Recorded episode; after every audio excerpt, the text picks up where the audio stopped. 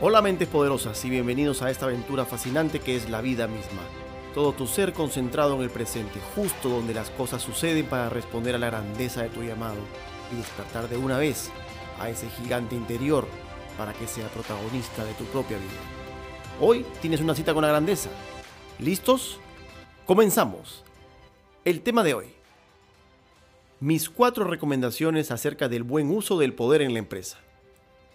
Cuando respiramos actos de tiranía, autoritarismo y o manipulación por los pasillos de la empresa, pensamos que el poder es malo, pero rectamente usado puede traer beneficios significativos. Si tienes personas a cargo, recibes un poder como parte del sistema formal de la empresa. Pero es clave que sepas que eso no es garantía para que el equipo haga lo que dices. Aquí van mis cuatro recomendaciones. Recomendación 1 usa el poder solo en casos de emergencia, para evitar malos comportamientos de las personas o cuando no puedes explicar lo conveniente de una acción. Recomendación 2. El poder debes usarlo para el bien y debe gozar de autoridad moral para lograr influir positivamente en la conducta de las personas. Recomendación 3. El uso del poder debe estar totalmente unido al respeto por la persona y a evitar cometer actos de injusticia. Y recomendación 4.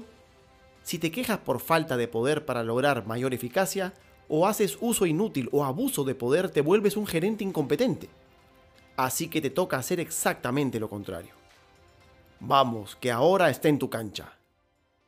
Llegó el final y el momento decisivo en que necesitas dejar de esperar por la persona en quien te quieres convertir y comenzar a ser la persona que quieres ser.